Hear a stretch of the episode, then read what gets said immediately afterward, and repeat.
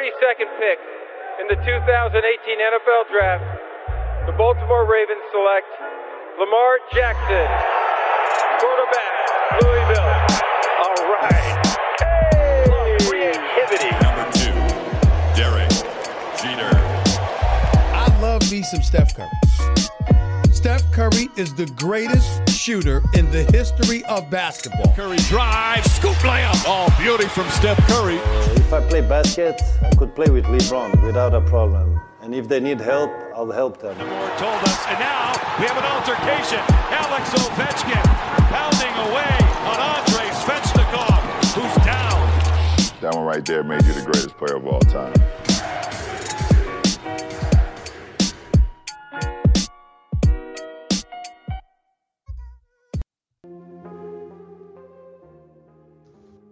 Bonjour à toutes, bonjour à tous, la MLS is back sur les ondes de Hype. Welcome dans votre rendez-vous hebdomadaire dédié à l'actualité et à la culture du soccer. Au programme de ce 17e numéro, ce n'est pas Ken qui vous parle, c'est Antoine en remplacement parce que Ken ne peut pas être là. Euh, mais nous allons parler du Canada, un petit peu de MLS, mais après un gros passage au Canada pour parler de cette sélection avant la Gold Cup qui commence cet été et euh, du développement du soccer dans le pays. Mais avant de rentrer dans le vif du sujet, laissez-moi vous présenter notre Dream Team Hype, à commencer par le milieu de terrain des New York Red Bulls, Florian Valo, euh, qui est actuellement un peu en road trip. Comment ça va, Florian? Salut Antoine, bah salut à tous, ça va très très bien. On a aussi, on a aussi l'excellent Nicolas Cougo de l'excellent Lucarne Opposé, bien entendu. Salut Antoine, euh, tu imites vachement bien Ken. Hein.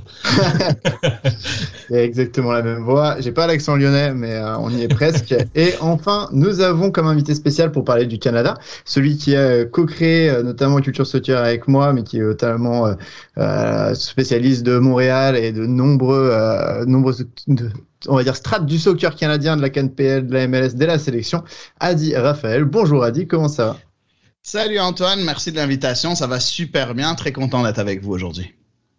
Maintenant que les présentations sont faites, let's go.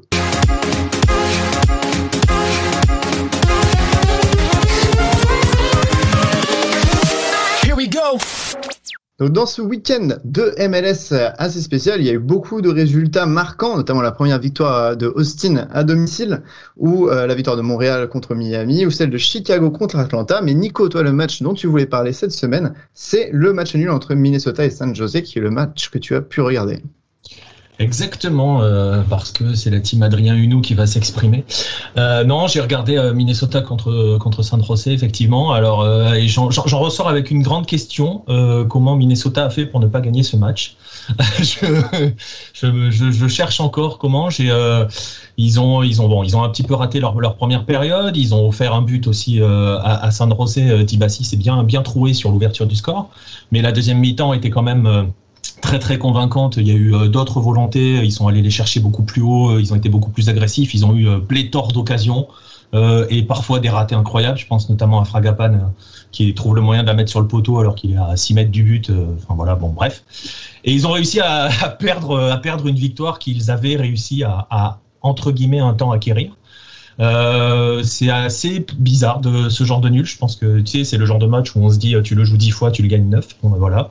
Mais euh, indépendamment de Minnesota qui revient bien parce qu'ils avaient raté leur début de saison et j'ai trouvé ça, je les ai trouvés très intéressants dans, ce qu'ils ont proposé.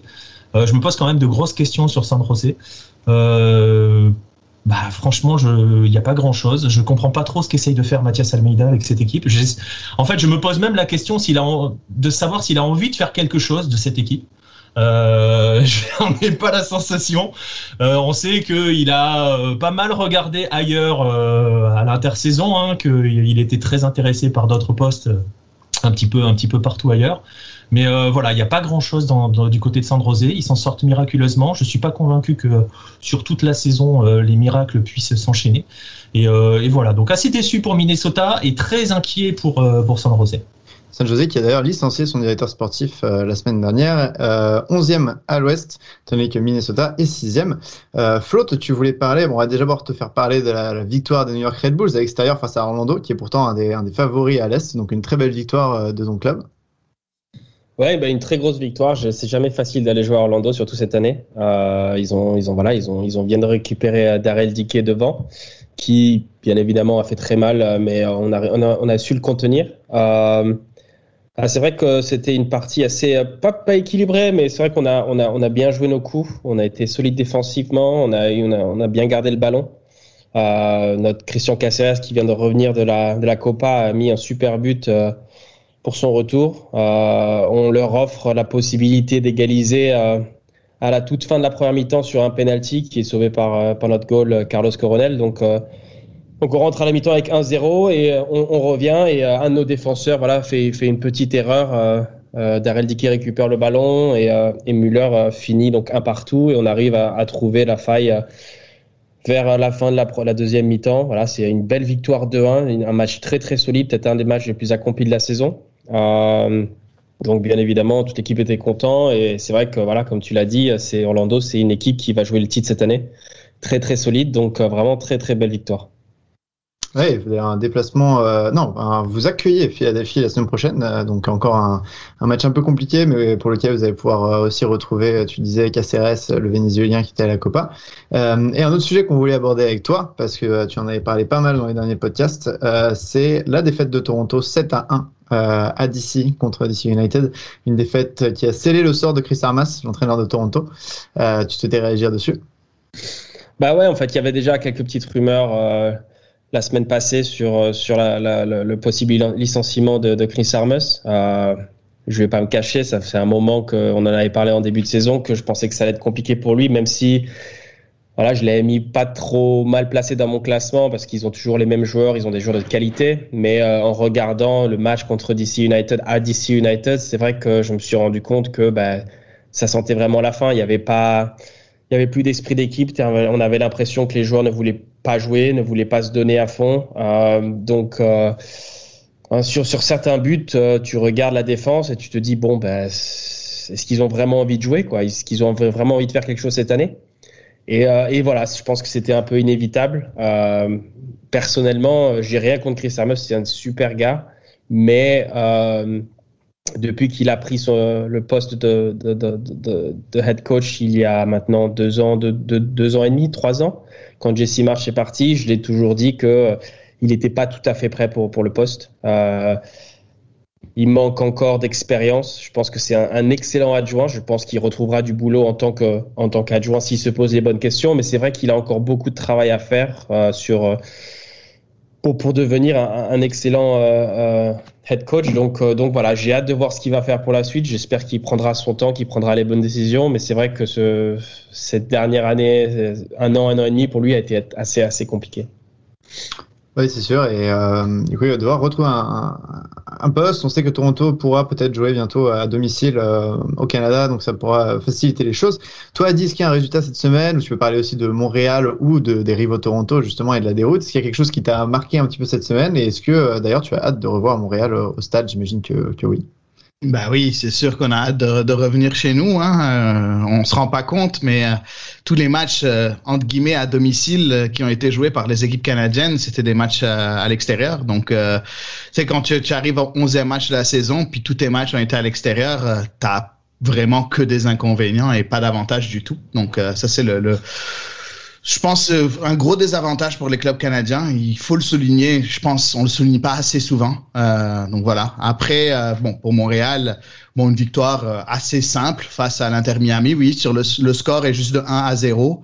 Euh, ça aurait dû être un plus gros score parce que l'Inter Miami, pas seulement parce que Montréal est bon, mais l'Inter Miami c'est du n'importe quoi. Hein. C'est c'est vraiment littéralement du n'importe quoi. Il y a y a rien il y a rien là.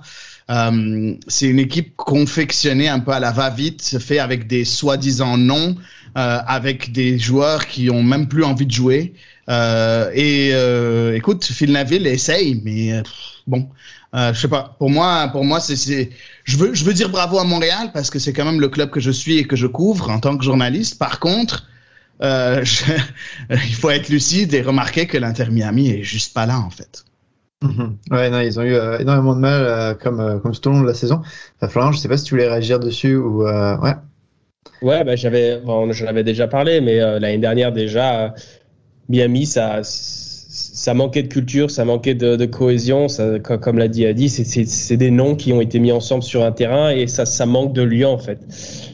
et en plus de ça, ils ont été assez sanctionnés assez sévèrement par la MLS pour pour leur transfert, donc pendant trois ans, ils vont pas avoir d'allocation money, donc ça va être encore de plus en plus compliqué. Euh, donc je, je, je, vois très très mal comment comment ils peuvent rebondir cette année, quoi. Et, et, et, pour finir, Montréal qui joue euh, à la Red Bull Arena, donc euh, un super stade.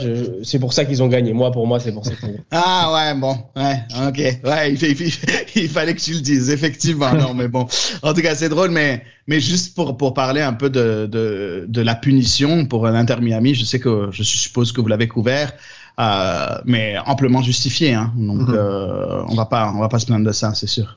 C'est vrai que oui, quand je regarde cette équipe de Miami, il y a vraiment euh, beaucoup de, de trentenaires, beaucoup d'expérience, mais en effet peu de joueurs qui font la différence. Et on n'en a pas parlé la semaine dernière, mais euh, là, Higuain est rentré à la mi-temps, mais la semaine dernière, il n'est pas joué parce qu'il était hors de forme. Hein. Il n'a même pas été sélectionné, même pas pour un déplacement ou que ce soit, juste qu'il était hors de forme, ce qui est euh, pas bon signe en tout cas. Mais voilà, peut-être qu'il aime bien la vie à Miami, ce qui est plutôt sympa pour lui. On va passer au prochain sujet, qui est la sélection canadienne, tout de suite. Russia, he's suddenly gone soccer man. I am. Football. He and I are both excited to welcome one of the biggest names in the MLS. Donc notre gros sujet euh, de la semaine, c'est le Canada. Le Canada qui a une sélection pas forcément la plus connue euh, en CONCACAF, surtout du côté euh, de l'Europe où on parle beaucoup plus du Mexique et des États-Unis. Et pourtant, le Canada, bien entendu, a une belle génération qui arrive. On l'a vu en Ligue 1 avec Jonathan David, on le voit en Europe aussi avec Alfonso Davis. Donc on va pouvoir parler de tout ça avec Adi Raphaël au sujet de la Gold Cup, puisque la Gold Cup qui est euh, l'équivalent nord-américain de l'euro, euh, de quelque manière va, débuter en juillet euh, ce week-end. Et le 1er juillet a été annoncé les 23 joueurs du Canada pour la Gold Cup, donc 13 MLSR. Alors il n'y a pas forcément euh, tous les joueurs européens, il y en a qui manquent. On sait que par exemple pour euh, l'équipe des, États-Unis, il y, a quasiment que les joueurs MLS, donc un peu une équipe A prime B.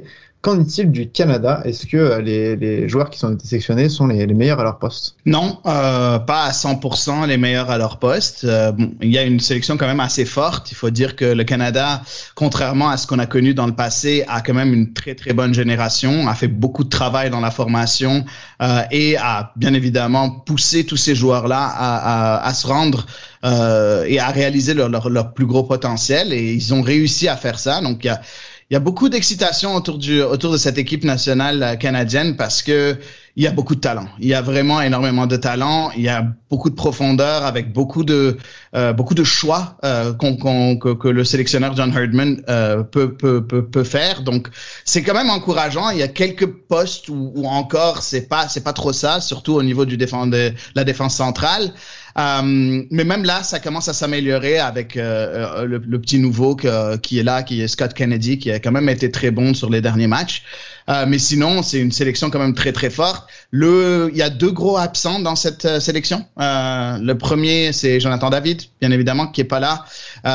J'étais à la conférence de presse avec John Herdman et il a dit, il a dit que Jonathan David a joué blessé lors des derniers matchs de qualification euh, du Canada pour euh, pour euh, la Coupe du Monde.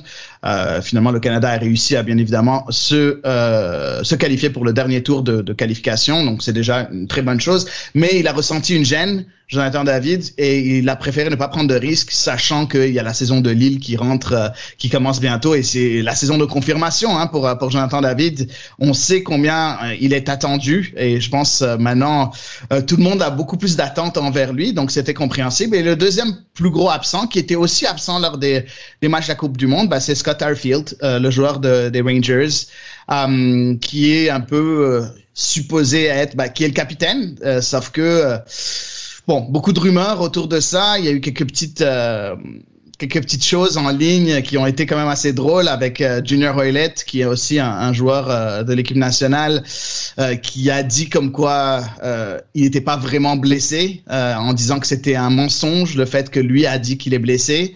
Donc bref, il y a un peu, un peu, bah ici en tout cas du côté de, de, de, du Canada, on, on regarde ça en se disant, bah, s'il veut venir et choisir les matchs qu'il veut, euh, où il veut jouer, bah, à ce moment-là, vaut mieux qu'il vienne juste plus. Euh, ça, c'est une frange des partisans qui commence à dire, si tu commences à choisir tes matchs, bah, sois pas là. Euh, une autre frange est là, non, mais c'est un joueur de qualité, il devrait être là. Donc, bref, c'est un peu divisé du côté de l'équipe nationale, mais sinon, la plupart des joueurs sont là, ceux qu'on attendait. Quelques petites surprises. euh, avec euh, Tyler Pasher, que c'est sûr que vous avez vu maintenant en MLS, qui fait un très très bon début de saison, qui a été excellent à USL Championship l'année passée, et à 27 ans, première et qui pourrait fêter sa première sélection, donc c'est très intéressant. Et le petit jeune Harry Patton, euh, qui euh, joue euh, du côté aussi de la première ligue écossaise avec Ross County, qui est, qui est très jeune, qui a beaucoup de potentiel et qui pourrait, qui pourrait devenir aussi un très très bon joueur. Donc, John Herdman a dit qu'il voulait vraiment donner une chance à ce à ce joueur-là et de, de s'entraîner avec des grands joueurs comme des Alfonso Davis qui est présent et ainsi de suite. Dernière dernier joueur qui qui aussi qui est qui est pas là, euh, c'est Milan Borian, euh, euh, le, le, le, gardien titulaire de l'équipe nationale, qui lui ne, ne sera pas ne sera pas là, qui qui qu'on l'a laissé de, de, de côté pour donner une chance à, Maxime Crépeau des, des Whitecaps de Vancouver, qui qui est aussi très très bon. Donc voilà, très intéressant. On a hâte à cette Gold Cup, c'est sûr. Et par exemple, pour notre audience européenne, bon, exit Alfonso Davis, celui-ci que je pense que tout le monde connaît. À part lui, est-ce qu'il y a des, des noms reconnaissables dans ce 11 de départ ou sur le banc que euh, notre audience pourrait peut-être connaître et qui seraient les grandes forces du Canada pour cette Gold Cup? Ben, oui, euh, en premier, il y a Steven Eustachio. Euh, si vous êtes en Europe et que vous suivez les championnats européens, vous devez forcément connaître Steven Eustachio qui joue au Portugal, qui a eu une excellente saison avec le petit club de Passos Ferreira. Euh, qui a fait, euh, je pense, euh, troisième, quatrième ou cinquième au Portugal et qui est suivi de très très près par le l'énorme et le grand FC Porto. Steven Eustachio, c'est un jeune joueur, un milieu de terrain qui peut jouer box to box, qui peut jouer en tant que meneur de jeu en retrait, un peu plus derrière, qui a tout, tout ce qu'il faut pour euh, pour atteindre le très très très très très haut niveau. Euh, donc ça c'est la première chose. Un autre joueur aussi qui joue en Europe et qui joue du côté des Wolves en première ligue euh, anglaise et c'est Theo Corbeanu qui a juste 18 ans, 19 ans maintenant, euh, qui commence à faire quelques apparitions avec l'équipe première, qui était chez les jeunes.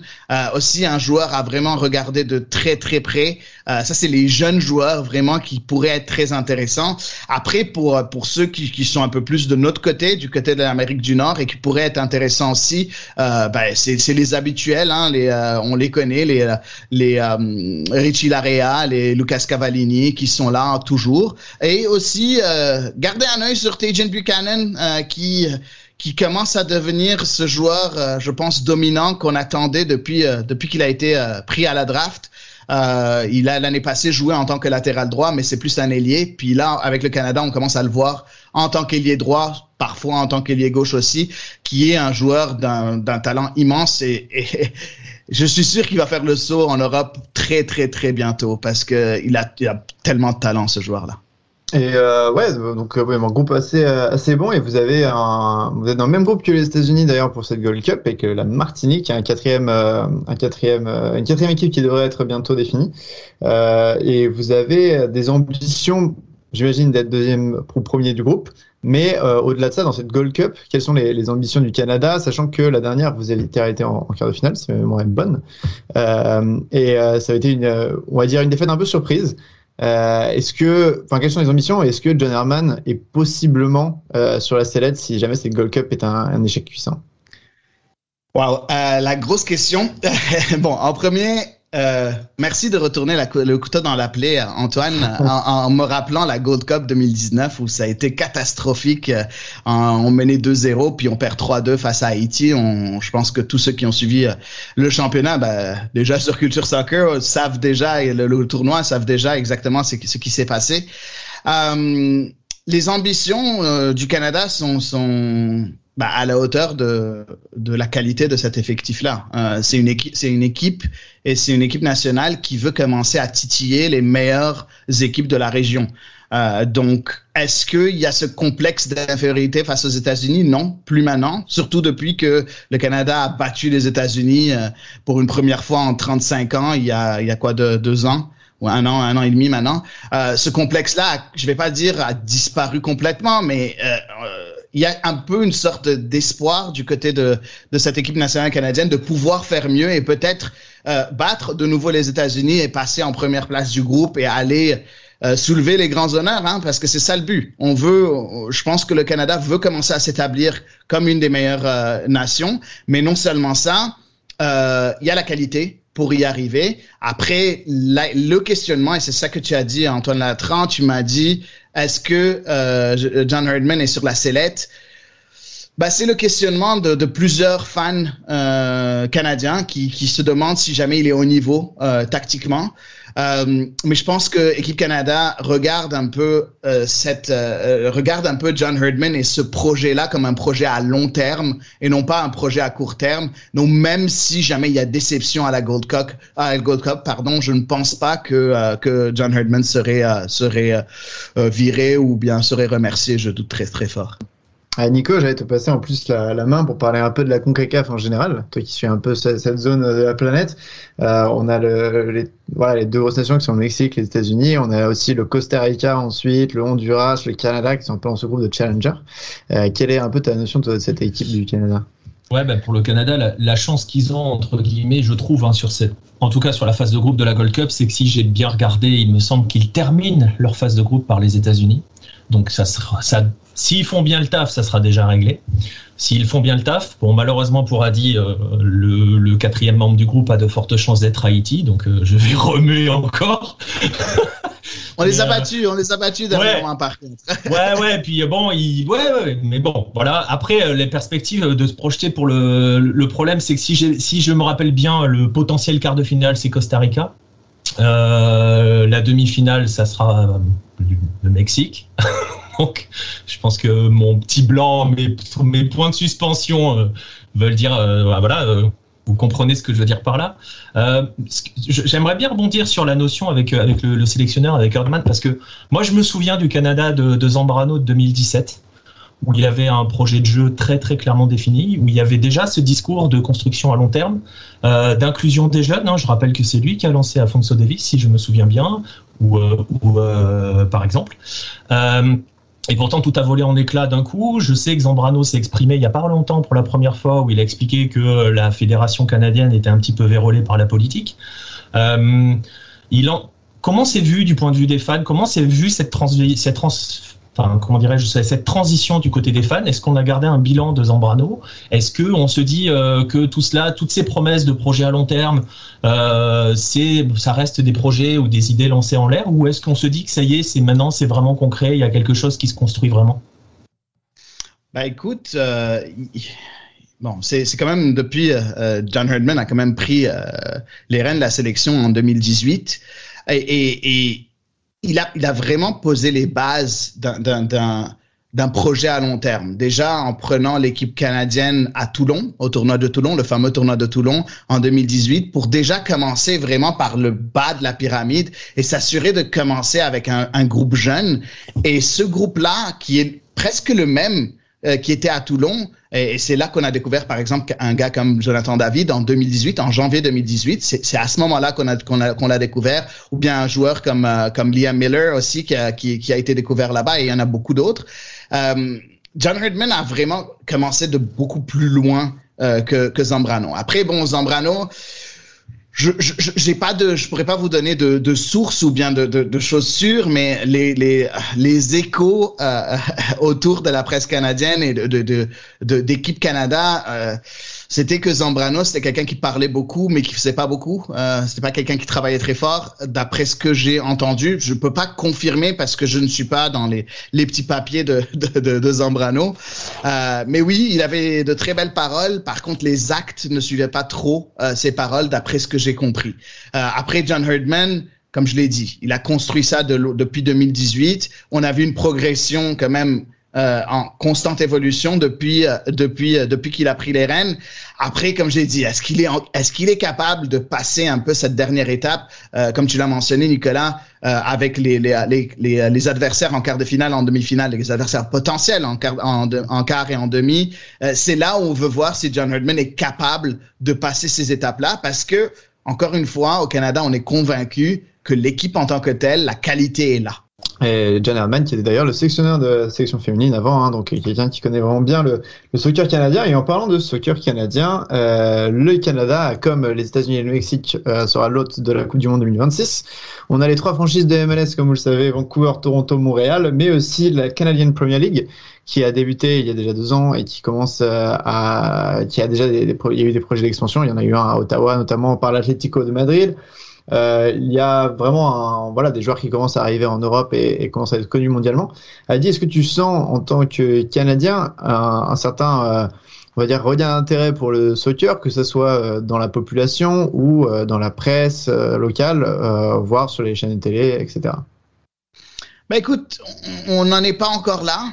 Euh, malheureusement, je, je, je, vais être très honnête. Après, il y a toujours des supporters autour de la Canadian Premier League, euh, bien évidemment, parce qu'il y a, il y a quand même des gens qui ont travaillé très très fort. On parle surtout de ceux qui ont qui ont réussi à réaliser ce projet-là, mais dans les coulisses, il y a des gens qui ont euh, dans dans toutes les communautés qui ont travaillé fort pour pour un peu mousser l'intérêt et pour pour faire en sorte que que cette ligue-là voit le jour. Euh, bon, après, le contexte pandémique, je, je, vais être très honnête avec toi, a donné un, un, énorme coup de frein à cette, à cette ligue-là. Il faut pas l'oublier. Première, euh, euh, première euh, saison, c'était en 2019. J'avais eu l'occasion d'écrire pour euh, Posé à ce moment-là pour, pour présenter la ligue à, à, dans ce temps. Écoute, euh, malheureusement, ce, ce frein-là fait en sorte que la Canadian Premier League a, a du mal à, à, je vais pas dire exister parce qu'ils sont encore là et, et le niveau cette année, on, ça a commencé depuis à peu près une semaine ou deux, euh, un peu plus, peut-être deux semaines maintenant. Euh, le niveau a l'air encore une fois d'être monté d'un cran. Ça a l'air encore une fois en, meilleur que ce que c'était euh, en 2019 ou même 2020 qui a été une saison écourtée en forme de tournoi sur une quinzaine de matchs par équipe ou je pense 11 matchs par équipe si, pour ceux qui sont arrivés en finale donc pas vraiment une saison.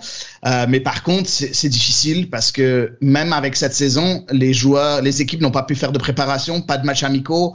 Euh, ils arrivent au bout de deux semaines ils commencent la saison directement. Euh, c'est pas encore euh, bien fait. Il y a un système de bulle maintenant un système de bulle qui est là mis à Winnipeg en attendant de retourner retrouver les marchés locaux euh, dans à peu près un mois. Donc c'est un peu du, on fait comme on peut euh, encore, euh, mais mais c'est sûr que c'est encourageant. Si jamais la ligue a réussi à traverser cette crise. Euh, qui est le contexte pandémique euh, et financièrement surtout, s'ils arrivent à traverser cette, cette crise-là, je suis sûr que ça va prendre à un moment donné une autre ampleur. On sait qu'il y a déjà une expansion au Saskatchewan qui arrive bientôt euh, en 2023, donc c'est déjà intéressant de voir qu'il y a de l'intérêt pour cette ligue-là. Nico, tu as une question? Ouais, c'est justement par rapport à l'existence de cette euh, canadienne première ligue. Euh, je vais tenter un parallèle qui est pas tout à fait exact, enfin pas tout à fait euh, similaire, mais c'est dans l'esprit. Si on regarde ce qui se passe par exemple en Océanie, en Asie-Océanie, la seule équipe professionnelle de Nouvelle-Zélande évolue dans le championnat australien. Tu vas voir où je veux en venir. Il y a un championnat néo-zélandais. avec des équipes semi-pro et on voit que finalement ça a du mal à comment dirais-je, permettre aux jeunes talents néo-zélandais de véritablement éclore, et donc ça a du mal à rejaillir sur la sélection. Si je fais ce parallèle, c'est par rapport à la place des franchises canadiennes en MLS, euh, encore plus relancé par cette notion d'exil qu'ils sont en train de traverser avec, euh, avec euh, voilà, les conséquences que l'on a sportivement, mentalement, on les a déjà abordées ici. Je sais qu'il y a des petites rumeurs comme quoi la tête de Montréal est un petit peu menacée en MLS. On voit que les Whitecaps, on se demande vraiment, enfin je veux pas être méchant, mais on se demande un petit peu à quoi ils servent en MLS. Euh, est-ce que euh, le Canada, alors je comprends les contraintes économiques, enfin la puissance de la MLS économiquement, euh, on peut pas la comparer avec la Canadian Premier League, mais quand tu parles tout à l'heure de de projets sur le long terme et par exemple de projets pour 2026 et donc construire, tu vas le construire avec les jeunes parce que ce seront eux qui dans six ans seront prêts. Est-ce que le Canada n'aurait pas intérêt finalement euh, presque à quitter la MLS et avoir son propre, sa propre canadienne Première Ligue puissante, seule et unique euh, à l'échelle professionnelle? Euh, On rappelle aussi, et c'est pour ça que j'ai fait le parallèle avec, avec Wellington, hein, qui est le club néo-zélandais, lui n'a pas le droit de participer aux compétitions continentales en tant que qualifié de la A-League, ce qui est le cas pour les représentants canadiens de la MLS. Est-ce que tu penses pas justement qu'il y a, elle est là la piste de développement pour le football sur le plan sportif au Canada, de s'appuyer sur sa première ligue à soi et en gros quitter le giron MLS où les franchises, euh, bah, pas être méchant, mais servent pas à grand chose. Bah écoute, euh, Bon, euh, premièrement, elle sert pas à grand chose, c'est un peu trop sévère. Euh, il faut pas oublier que Montréal a fait une finale de conférence euh, en 2016. Euh, Toronto a gagné le, a gagné la MLS Cup. Euh, donc bon, oui, je peux comprendre un peu ton ton ton, ton parallèle avec avec la Nouvelle-Zélande, bien évidemment, c'est sûr. Exagère un peu, hein. Oh, un tout petit peu, ouais, un tout petit peu. mais c'est pas grave, c'est pas grave.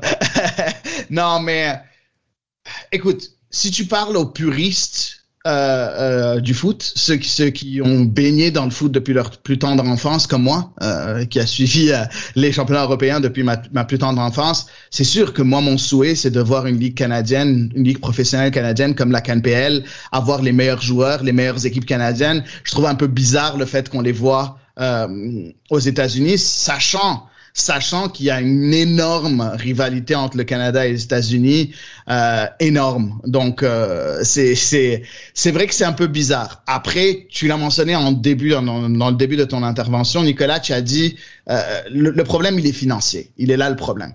Les franchises MLS de Toronto, de Vancouver et de et de Montréal ont une puissance financière énorme comparativement au club de la Canadian Premier League. Est-ce que à terme la Canadian Premier League va pouvoir arriver euh, à concurrencer quelque peu, je dis pas à devenir aussi importante financièrement que la MLS, mais au moins arriver à au moins à quelque chose de presque semblable.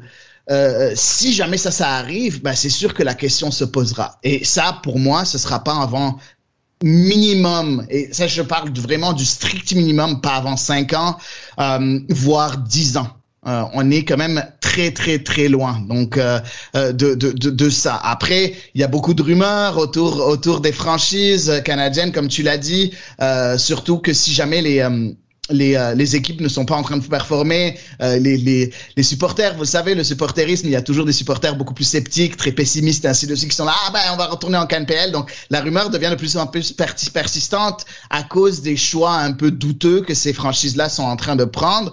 Euh, mais par contre, euh, financièrement, quand on regarde ça de manière très objective, on est quand même très, très, très, très loin de ça. À part si vraiment on on, fait une sorte de faillite et on recrée un club à zéro avec euh, bien évidemment tous les joueurs qui sont relâchés parce que il n'y a aucune franchise de la CanPL qui pourra euh, payer des salaires aussi conséquents que, que, que ce que la MLS est capable de faire. Euh, J'avais une dernière question personnellement euh, sur le soccer et la jeunesse. On a Maxime Auvin qui est parfois ici, qui euh, est à New York et qui nous racontait que voilà, le soccer prend vraiment chez les jeunes à New York. Ils sont nombreux à jouer dans les parcs, etc. Euh, tout le monde y joue aux États-Unis, ce qui au final crée une sorte de génération. Ils sont pas forcément tous fans ensuite de MLS, mais en tout cas, voilà, les gens connaissent euh, le jeu, savent comment euh, comment il marche et ça crée des fans, voilà, de première ligue au moins de, de fans pendant la pendant la, les coupes du monde etc. Euh, donc j'allais te demander, voilà, est-ce que au Canada c'est la même chose? Est-ce que les jeunes jouent dans les parcs euh, partout au Canada euh, au soccer, là où aussi les conditions climatiques sont peut-être beaucoup plus compliquées pour eux, et là où le, hockey est peut-être plus dominant dans le pays? Est-ce que tu peux nous, dire un petit peu ce qu'il en est du sport et de la jeunesse? Bah écoute, bizarrement et contrairement aux États-Unis, le Canada, le sport numéro un pratiqué par les jeunes au Canada, c'est le foot. Euh, donc, euh, c'est aussi simple que ça.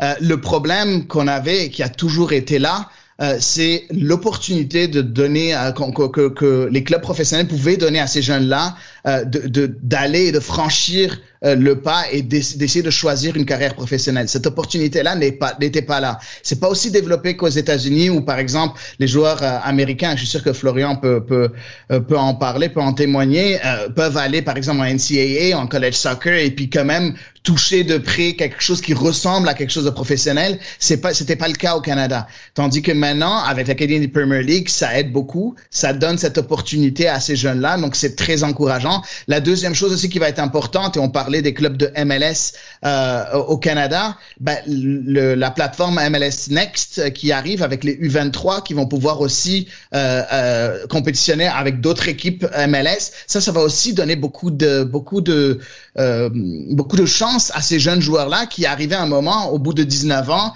vu que la plupart des clubs, à part Toronto, les, deux autres clubs n'avaient pas de club réserve, t'arrivais à 19 ans, c'est soit t'es assez bon pour l'équipe première, soit t'es relâché et puis on, te lance le loup.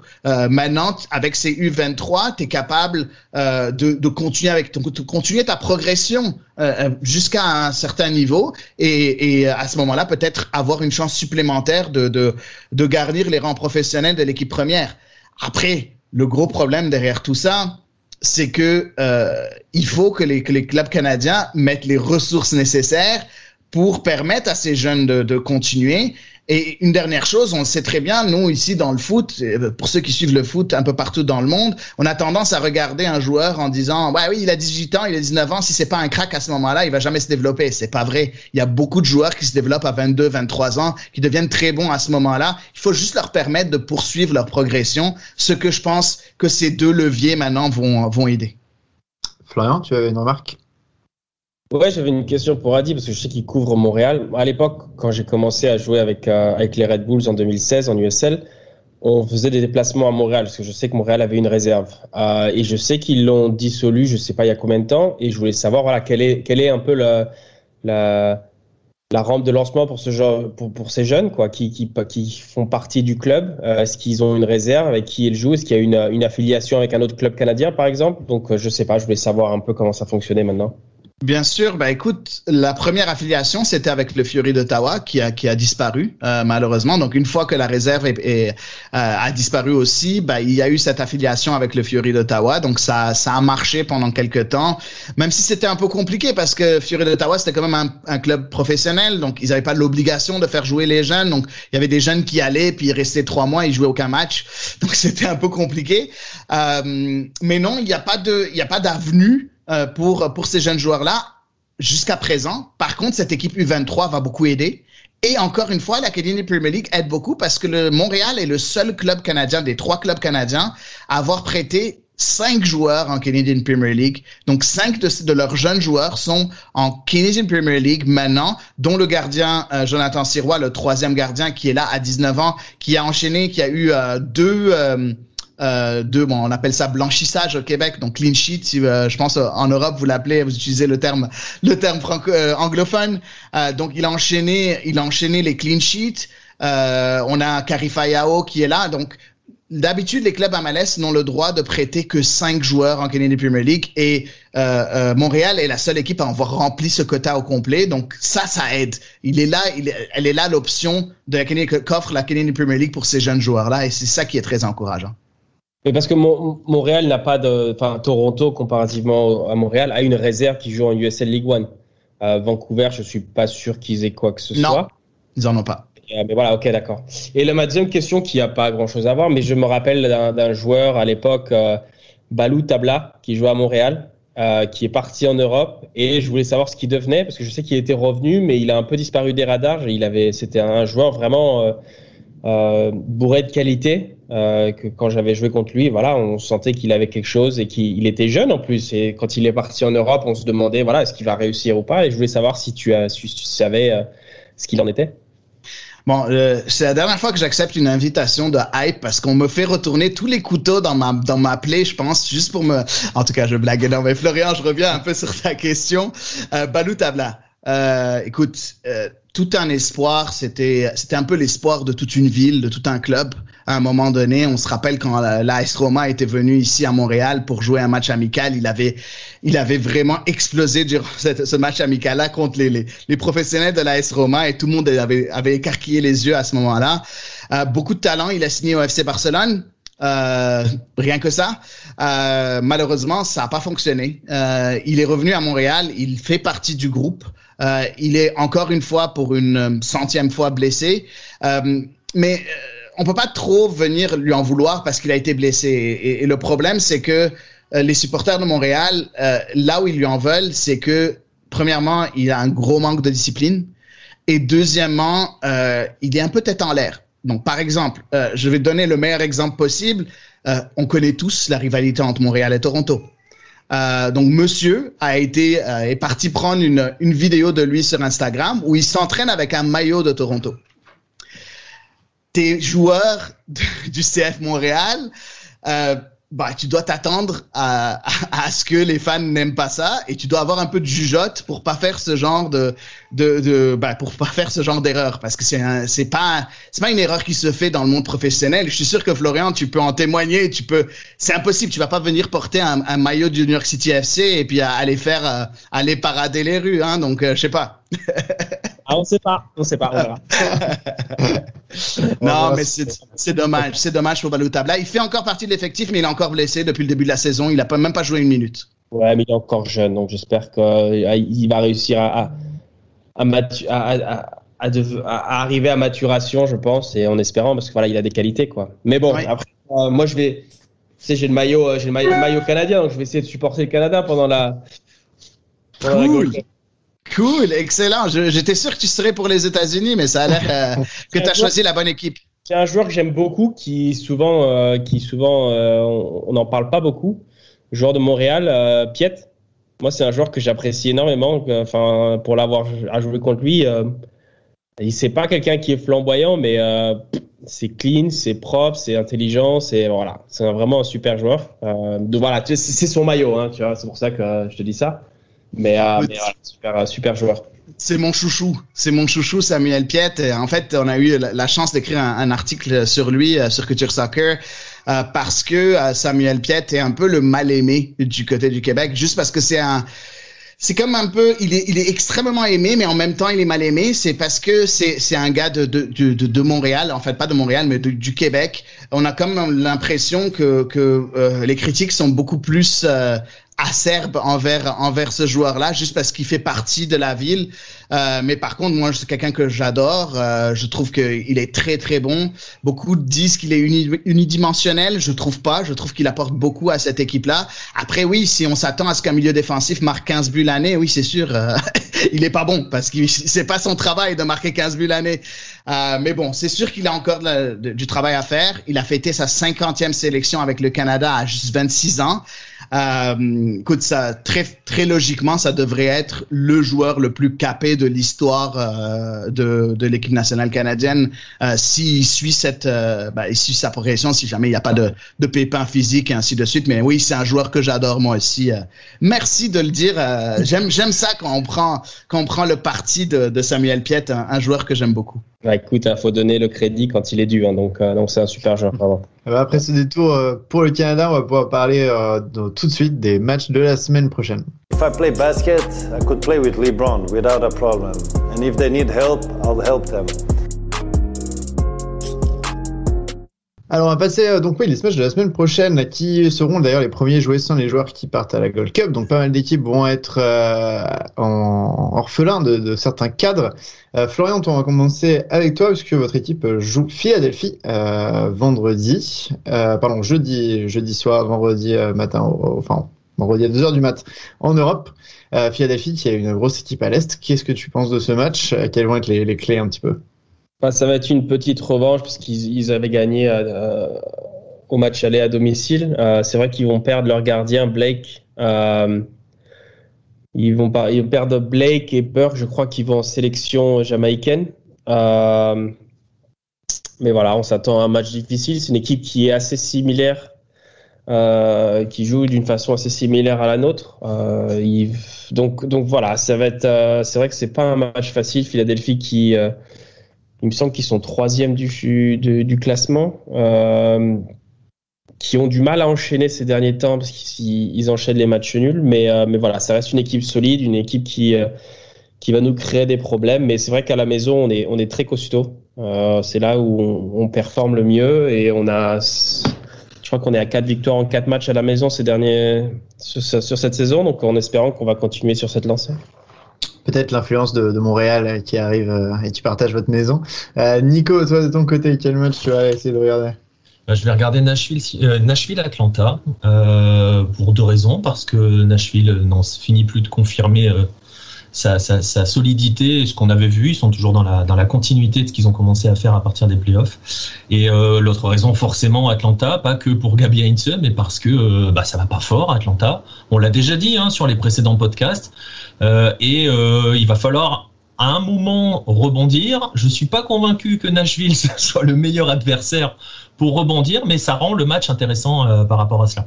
Euh, toi, Adi, je vois que Montréal joue euh, la NYCFC. Euh, c'est un, un, match pas facile, hein, même si vous les, bon, vous les accueillez du coup à New York, mais ça va pas être facile. Non, on sera pas à New York, on sera à Orlando. Ah, à domicile à Orlando. Vous savez, on a, on a, on a, on est comme des, des SDF, on est sans domicile fixe. Donc voilà, c'est exactement ça. Euh, on les reçoit à Orlando, mais écoutez, euh, j'ai hâte de voir la suite du côté de Montréal. Il y a des nouvelles qui, qui sont sur le point de sortir. Euh, beaucoup de rumeurs qui annoncent que enfin les équipes canadiennes vont pouvoir retourner au Bercail à partir du 17 juillet. En tout cas, les clubs de MLS et la MLS poussent pour que ce soit le 17 juillet. Sinon, ce sera début août. Donc, on est très, très, très proche euh, d'un retour euh, au Canada. Donc, euh, tant qu'on n'est pas retourné au Canada, on pourra pas trop juger euh, la saison, je pense, des clubs canadiens qui, malheureusement, je pense, en souffrent trop. Après, Montréal est la meilleure des trois équipes canadiennes. Donc, pour moi, je suis content.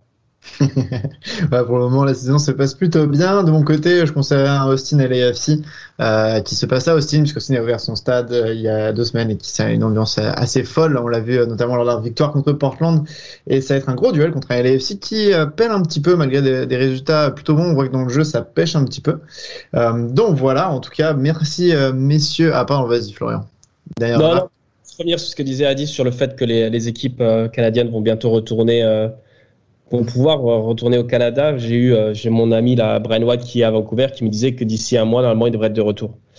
Donc euh, donc enfin pour eux c'est vrai qu'ils poussaient. Euh, ça fait un moment qu'ils poussent quand on voit que Toronto, enfin que le Canada a permis à, l'équipe canadienne de NHL de pouvoir jouer ses finales et qu'ils acceptent pas encore les, les équipes de football. C'est vrai que c'est compliqué à vivre. Donc j'espère que pour eux ça sera ça sera bientôt bientôt le cas.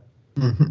Ouais, ouais. Ben, on espère euh, tous en tout cas, parce que surtout, euh, je pense Toronto, euh, qui, euh, qui pourra plus se rattacher derrière cette excuse. en tout cas, pour reprendre mon imitation de Ken, messieurs, un grand merci pour votre expertise. J'espère que ce podcast Hype MLS vous aura plu. En tout cas, n'hésitez pas à réagir et prolonger les débats sur les réseaux sociaux de Hype Sport Media et à nous écouter sur Deezer, Spotify ou Apple Podcast. On vous donne rendez-vous la semaine prochaine pour une nouvelle aventure et vive le soccer.